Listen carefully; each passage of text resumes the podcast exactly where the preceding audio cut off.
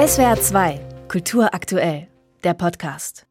Wir hatten letzte Woche unser jährliches Finanzmeeting und das ist leider sehr verheerend ausgefallen. Da haben wir eben festgestellt, wenn wir jetzt nicht sofort reagieren, dann können wir in den nächsten Wochen und Monaten unsere Rechnungen nicht bezahlen. Sonja Eismann, Mitgründerin und Herausgeberin des Missy Magazins, zählt die vielen Probleme auf, mit denen sie derzeit zu kämpfen haben.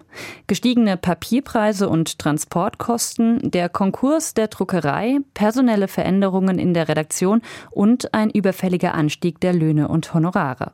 Keine einfachen Zeiten für ein zwar bekanntes und meinungsstarkes, aber gemessen am Verkauf nach wie vor kleines Magazin. Doch Eismann hat auch gleich eine positive Nachricht parat das war für uns alle überwältigend zu sehen, wie viel Support es da gab aus den verschiedensten feministischen und Medien- und Kulturnetzwerken. Da hatten wir dann wirklich innerhalb von 48 Stunden die 1500 Abos zusammen. Genug, um vorerst die laufenden Kosten zu decken, auch wenn nur ausgewählte Anzeigenkunden und kein großer Verlag zur Seite stehen. Umso wichtiger ist die Leserinnenschaft, betont Eismann. Wir haben auch oft das Gefühl, dass wir das Heft sozusagen mit ihnen gemeinsam machen, weil wir ganz viel Input bekommen. Wir bekommen auch oft Artikelvorschläge von Leuten, die uns erstmal lesen und äh, vielleicht noch gar nicht so viel geschrieben haben. Und dann versuchen wir das auch gemeinsam äh, zu entwickeln, weil uns das total wichtig ist. Dieser Gedanke hat die Entstehung des Missy Magazins geprägt. Denn vor mittlerweile 15 Jahren stellten die Gründerinnen um Sonja Eismann fest, in klassischen Popkulturmagazinen gab es vor allem männliche Autoren und die entsprechenden Perspektiven auf Musik, Filme und Kunst.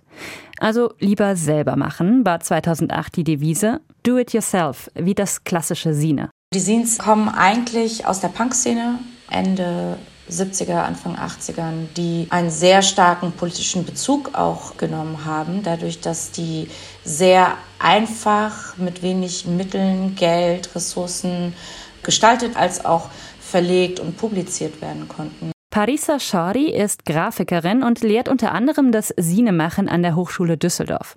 Ein paar Elemente aus der auch feministischen Gegenkultur finden sich im Missy Magazine wieder. Das ist schon etwas, was sehr, finde ich, prägnant für ein Sin ist und was es auch so interessant macht. Ne? Dass eigentlich jeder daran teilnehmen kann, ohne wirklich einer bestimmten Anforderung entsprechen zu müssen. Ein klassisches Sine, also ein handgemachtes, nicht kommerzielles Heft aus einer Subkultur, produziert in Kleinstauflage. Das war das Missy Magazine aber nie. Politisch und mit einem Fokus auf Themen jenseits des Mainstreams dagegen schon. Seit Beginn finden sich fast ausschließlich Frauen, Nichtbinäre oder Transpersonen auf den Missy-Covern. Dass die Redaktion dabei ein gutes Gespür für Themen und Personen hat, zeigen allein schon die ersten Cover aus den Jahren 2008 und 2009. Da finden sich zum Beispiel die Schauspielerinnen Janelle Monet und Sandra Hüller viele Jahre vor ihrem Riesenerfolg mit dem Film Toni Erdmann. Oder ganz aktuell Beiträge über eine feministische Dating-Agentur, Care-Arbeit und immer wieder auch Rassismus und Sexismus in der Popkultur.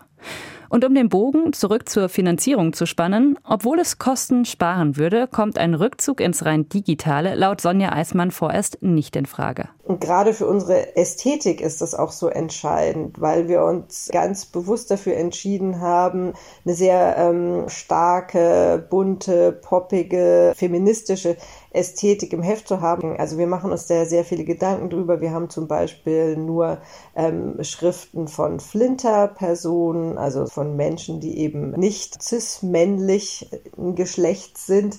Und all diese Überlegungen, die kann man natürlich in so einem haptischen Erlebnis viel besser nachvollziehen, wenn man die, die Bilder auch sieht, sozusagen die Farben in ihrer ganzen Materialität, wenn man die Schriften aus der Nähe bewundern kann. Und deswegen ist das bis jetzt für uns auch ein ganz wichtiger Faktor, dass das Heft auch gedruckt vorliegt.